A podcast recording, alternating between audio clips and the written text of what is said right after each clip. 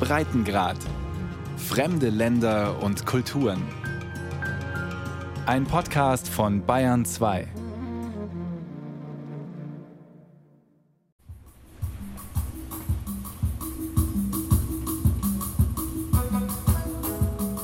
Ein christlicher Gottesdienst im muslimischen Marokko. Saint-Pierre, die weiße Kathedrale von Rabat an einem Sonntagmorgen. Zwei Kirchtürme ragen 30 Meter in den hellblauen, sonnigen Himmel. Die großen, schweren Holztüren sind offen. Der Gesang des Chores hallt bis in die Straßen.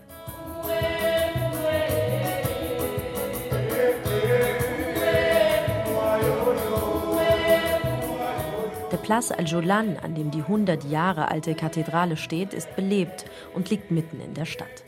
Gleich um die Ecke ein Umsteigeplatz für die Straßenbahn. Die Sonntagsmesse ist sehr gut besucht. Trotz Corona sind viele gekommen und füllen die Kirchenbänke des etwa 70 Meter langen Gotteshauses. Viele Männer tragen Anzug, teilweise mit bunten Einstecktüchern die Frauen geschminkt mit Schmuck und Kleidern mit floralen und afrikanischen Mustern. Euh, wir kommen jeden Sonntag hierher zum Beten und danach treffen wir uns mit Freunden, die wir lange nicht gesehen haben. Aber zuerst kommt das Gebet. Maskenpflicht, Fiebermessen und Desinfektionsmittel, daran haben sich die meisten Gläubigen mittlerweile gewöhnt. Aber nicht erst mit der Pandemie hat sich manches verändert in Marokkos christlichen Kirchen, sagt Cristobal Kardinal López Romero. Der Spanier ist der römisch-katholische Erzbischof von Rabat. Seit fast zwei Jahrzehnten leitet er Gottesdienste und ist Ansprechpartner für Gläubige. Während dieser Zeit habe sich die christliche Kirche in Marokko stark verändert und auch vergrößert durch Zuwanderung aus der Mitte Afrikas. Des endroits où il n'y avait plus de communautés chrétiennes maintenant ont ressurgi. Orte, an denen es keine Christen mehr gab, sind wiederbelebt. Wo nur noch 20 Gläubige an der Messe teilgenommen haben, sind es heute über 120. Eine Sonntagsmesse mit bis zu 500 Gläubigen ist nicht mehr außergewöhnlich. In Casablanca waren es vor der Pandemie sogar bis zu 800 Gottesdienstbesucher. Dadurch hat sich die Dynamik geändert, die Lieder, die Freude, der Enthusiasmus. Das alles hat sich verbessert, weil die jungen Leute neues Leben gebracht haben ça nous a donné beaucoup de joie dans nos communautés. Mit den jungen Leuten meint der Erzbischof vor allem christliche Studierende aus afrikanischen Staaten südlich der Sahara. Sie machen inzwischen die Mehrheit der Gläubigen im Gottesdienst aus. Etwa 30.000 Christen aus über 100 Nationen, mehrheitlich Katholiken, leben in Marokko. Das sind nicht einmal ein Prozent der rund 36 Millionen Einwohner, von denen sich mehr als 90 Prozent zum Islam bekennen.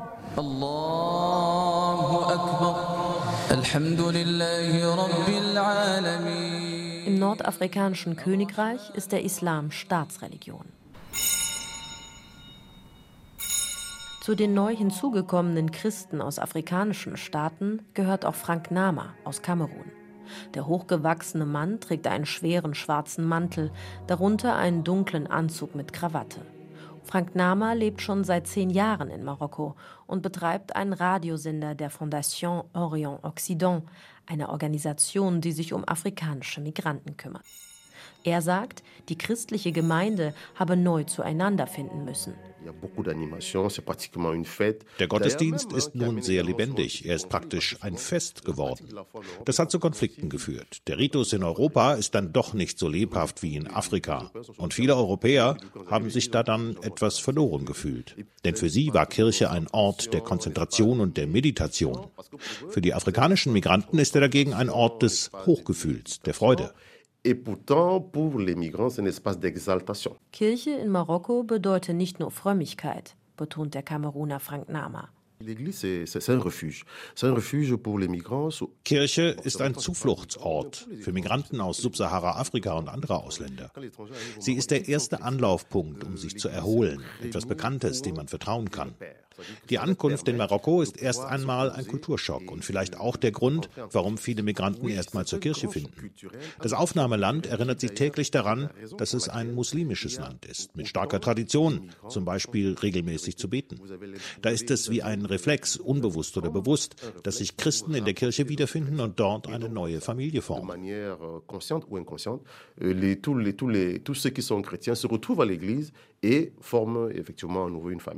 Und die christliche Familie in Marokko wächst. Erstmals wieder, nachdem das Christentum im nordafrikanischen Königreich lange Zeit immer unsichtbarer geworden sei, erinnert sich Karen Thomas Smith. Sie ist als Pastorin und Präsidentin der evangelischen Kirche in Marokko seit über 20 Jahren im Land und spricht von einem Revival des Christentums in Marokko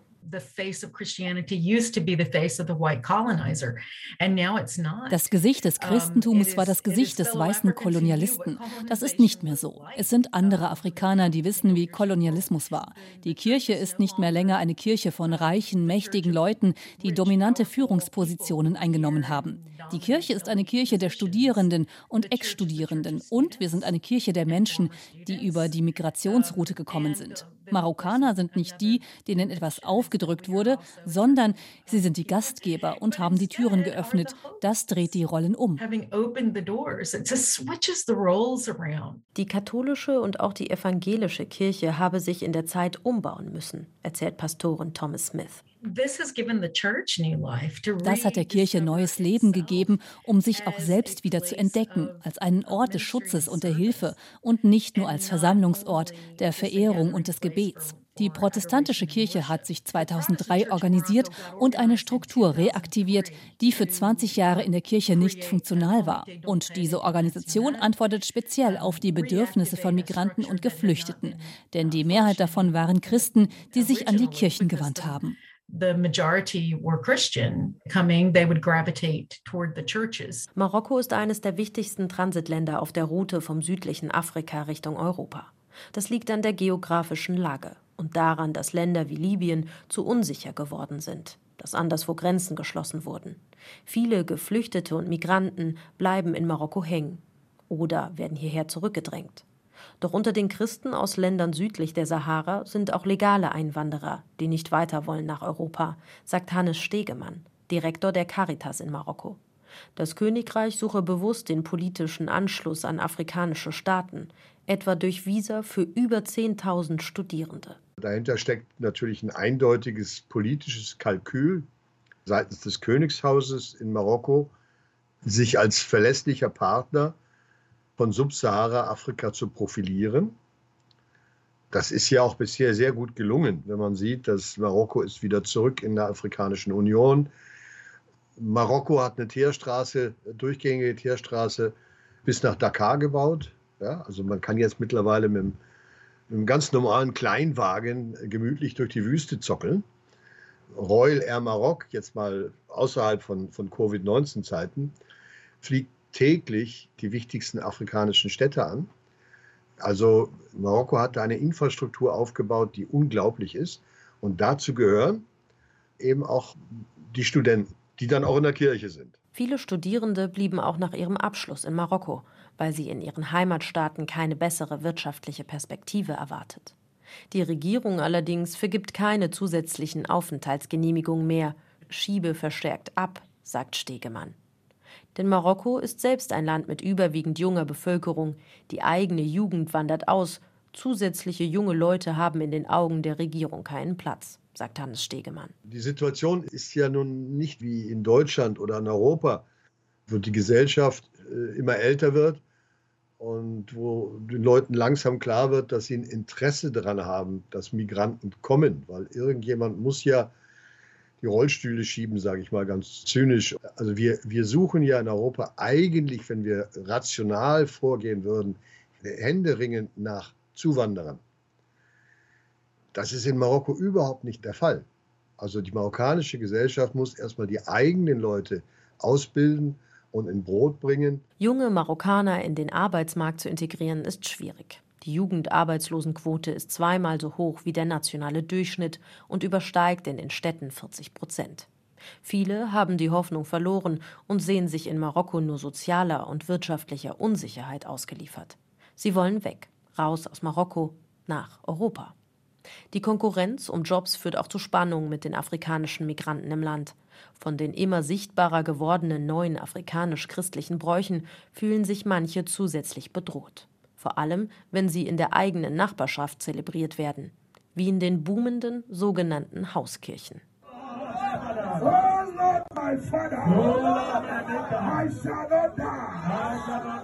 Wer hier im Viertel Takadum in Marokkos Hauptstadt Rabat eine afrikanische Hauskirche finden will, muss nicht lange suchen. Raus aus dem Taxi und junge Schwarzafrikaner fragen, die wissen wohin. In sogenannten Hauskirchen finden Gottesdienste von Freikirchen statt.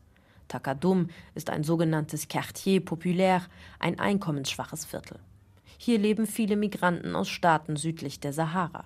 Sie sind für die marokkanischen Nachbarn nicht nur sichtbarer geworden, sondern auch hörbarer, vor allem sonntags. In einem kleinen, unscheinbaren Haus wird Gottesdienst gefeiert. Gebete und Gesänge dringen auf die Straße, obwohl die Türen von innen mit Schallschutz verstärkt wurden. Die Gläubigen wissen, es kann laut werden. Hier predigt heute Pastor Emanuel.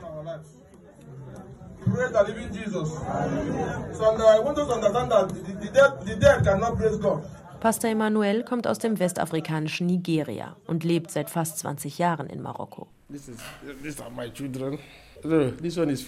Seine Tochter ist schon über 20. Seine beiden Söhne spielen in Europa Profi-Basketball, erzählt er.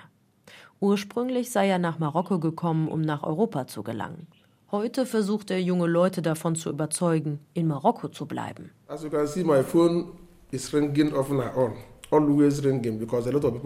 Wie Sie sehen, klingelt mein Telefon ständig. Manche Leute sind frustriert, begegnen einem Problem nach dem anderen. Andere sind gestrandet. Sie kämpfen. Ich sage Ihnen, nach Europa gehen ist nicht das Beste. Viele sterben im Meer, viele sterben auf dem Weg in der Wüste. Und wenn du dich hier niederlässt, dann kannst du dein Leben planen. Hier ist es besser. Ich sage nicht besser als Europa. Aber wenn du dich darauf einlässt und an dich glaubst, dann kannst du es hier in Marokko schaffen.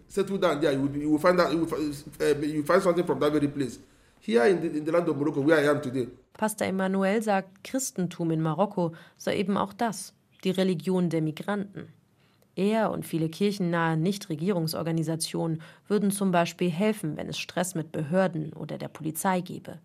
Der Pastor klagt auch über Rassismus, wenn ausgerechnet schwarze Migranten tagsüber nach Ausweispapieren gefragt würden, aber keine Einwanderer aus Europa oder Asien. Insgesamt sei die Lage für seine Gemeindemitglieder aber deutlich besser als früher. Viele hätten eine Aufenthaltserlaubnis. Before it was very terrible. Before you cannot come out on the street. Heute sind wir frei. Vorher war es fürchterlich. Früher konntest du nicht mal auf die Straße, ohne verhaftet zu werden.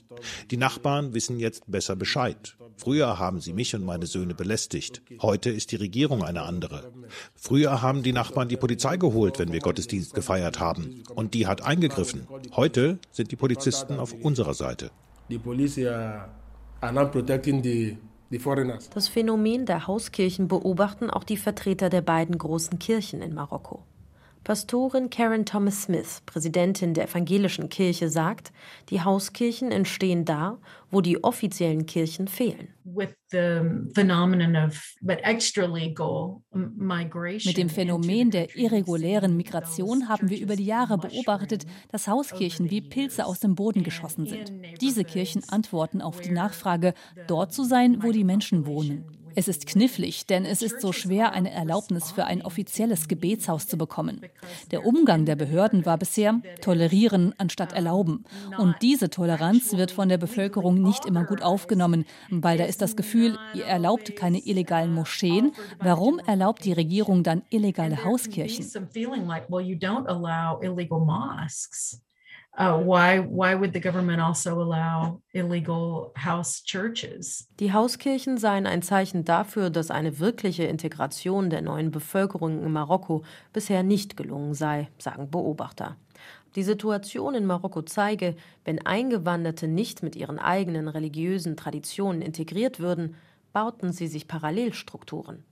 Der marokkanische Politikwissenschaftler Media Liwa sieht mit der Zunahme christlicher Gemeinden ein Identitätsproblem. Euh, Die Kinder dieser Migranten werden neue Fragen stellen, denn sie werden nicht nur Mitbürger, sondern auch Landsleute sein. Und das bringt die Frage auf, kann man Marokkaner und Christ sein? Und das wird in Zukunft für viele Debatten sorgen, die wir heute noch nicht führen. Tatsächlich sorgt auch die Hauskirche im Viertel Takadum in Rabat für Unbehagen bei einigen muslimischen Nachbarn. Wie bei Kerima. Sie steht vor dem Haus, in dem gerade laut gebetet wird. In den oberen Stockwerken wohnt ihre Familie. Ihre Mutter ist die Vermieterin der ehemaligen Garage, die jetzt eine Hauskirche ist. Eigentlich sei sie für die Nutzung eines Kulturvereins gemietet worden, erzählt Kerima. Dass hier seit drei Monaten gebetet wird, missfällt ihr. Warum ich dagegen bin? Weil ich Marokkanerin und Muslima bin. Das heißt, dass Gott, der Allmächtige, jedem seine Religion gegeben hat. Ich bin nicht gegen sie. Nein, im Gegenteil. Ich liebe sie. Ich helfe ihnen mit Stühlen und dergleichen. Gott helfe ihnen aber nicht bei uns zu Hause. Ich möchte nicht, dass das in unserem Haus existiert. Es gibt Sitzplätze, es gibt Kirchen, aber in Häusern und in einer beliebten Gegend? Ich kann es nicht ertragen. Wie soll das gehen? Ich schlafe über meinem Koran ein und höre unten andere Gebete. Das geht nicht. Wenn ich die Macht hätte, würde ich sie aus unserem Haus holen. Ich persönlich möchte nicht, dass sie hier bleiben. Und dann spricht Karima ein Thema an, das in Marokko bis heute eigentlich tabu ist. Es gibt viele Christen. Sogar marokkanische Frauen beginnen zum Christentum zu konvertieren. Ich verstehe es nicht. Marokkaner, die das Christentum verehren, möge Gott ihnen helfen.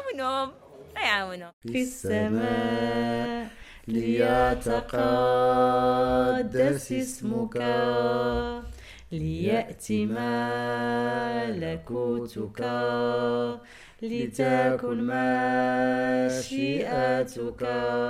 Adem und Farah sitzen in ihrem Wohnzimmer und beten das Vaterunser. Auf Arabisch. Vor ihnen auf dem Tisch liegt ein rotes Buch. Kitab el-Hayat steht drauf, das Buch des Lebens. Die Bibel auf Arabisch. Im Hintergrund läuft leise der Fernseher. Kinderprogramm für ihre kleine Tochter Melek Nur. Melek Nur, das heißt Engel des Lichts auf Arabisch der Name für Jesus, erklärt Farah. Einen christlichen Namen durfte die marokkanische Konvertitin ihrer zweijährigen Tochter nicht geben. Ich bin vor fünf Jahren zum Christentum konvertiert. Zu dem Zeitpunkt kannte ich keine Frau, die sich öffentlich als Konvertitin geoutet hat in den Medien. Ich war die Erste. Für ihre Familie war das ein Schock. Einige Familienmitglieder hätten sich abgewandt, wollten nicht mal mit ihnen am selben Tisch essen. Andere hätten gelernt, es Zähneknirschen zu tolerieren, sagt Farah. Uh, ich bin dem Ganzen entflohen. Ich war gegen diese Familientraditionen. Ich habe das alles vermieden. Ich war eine sehr rebellische Person. Viele andere ausländische Christen haben mir gesagt, das ist gefährlich. Aber ich war davor nicht mal Muslima, ich war Atheistin. Und das habe ich nie verschwiegen. Und als Christin jetzt bin ich sehr stolz. Ich kann es nicht verstecken. And for me being Christian, it's like I'm very proud of it now. So I cannot hide it. Ihr goldenes Kreuz, das Pfarrer um den Hals trägt, versteckt sie trotzdem jedes Mal unter ihrem Pulli, wenn sie das Haus verlässt. Ich möchte keine Diskussion oder Streit haben. Du weißt ja nicht, mit wem du dich treffen kannst. Leute können verrückt werden. Also vermeide ich jede Art von Konflikt. Wenn ich meine Rechte einfordern will, in den Medien oder so, kann ich das machen. Aber öffentlich einfach so in den Straßen, das kann ich nicht machen. Das gäbe Chaos. Adam erinnert sich auch an Einschüchterung und Verhaftung vor über zehn Jahren.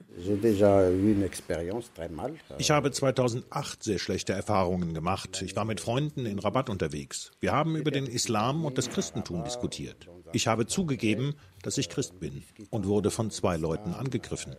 Sie schlugen mich gegen den Kopf. Ich war drei Tage im Krankenhaus. Ich habe Anzeige erstattet, aber die Polizei sagte mir, es kann keinen Prozess geben zwischen Marokkanern wegen der Religion. Also habe ich die Anzeige fallen gelassen. Zurzeit sei es ruhig.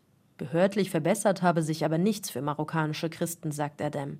Sie dürfen ihren Kindern keine christlichen Namen geben, Ehen müssen nach islamischem Recht geschlossen werden. Bestattungen auf christlichen Friedhöfen sind verboten. Offiziell heißt Adam Mohammed. Den Namen Adam hat er nach seiner Konversion angenommen. Die Nachbarn kennen ihn auch so. Das ist riskant. Adem und Farah haben zu Hause eine Hauskirche gegründet und halten mit anderen marokkanischen Christen Gottesdienste ab. Im Wohnzimmer hängen zwei große, schmale Holzkreuze an den Wänden. Denn in eine christliche Kirche gehen, das sei nicht einfach, erzählen die beiden. Tatsächlich seien marokkanische Konvertiten ein heikles Thema für die christlichen Kirchen im Land, sagt Pastorin Karen Thomas Smith, Präsidentin der evangelischen Kirche in Marokko. Wir sind uns als protestantische Kirche in Marokko sehr darüber im Klaren, dass wir weder missionieren noch versuchen, Leute zu konvertieren oder den Glauben unserer muslimischen Nachbarn zu erschüttern, sondern mit ihnen zusammenzuarbeiten und ihren Glauben wertzuschätzen. Aber wenn Leute zu unserer Kirche kommen, unser Motto ist, Unsere Tür ist offen. Wir haben Leute, die nach Taufen fragen. Und das ist so eine Sache, wo uns von den Behörden klargemacht wurde, das ist absolut unangebracht. Das wäre Missionieren.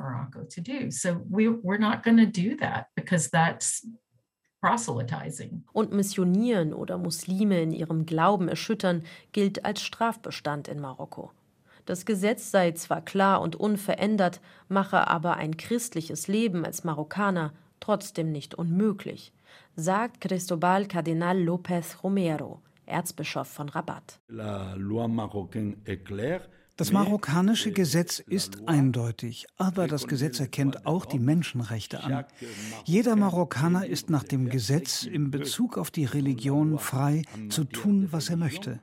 Die einzige Sache, die das marokkanische Strafgesetzbuch vorgibt, ist, es drohen demjenigen bis zu drei Jahre Gefängnis, der versucht, mit irgendwelchen Mitteln zu missionieren oder den Glauben der Muslime zu erschüttern.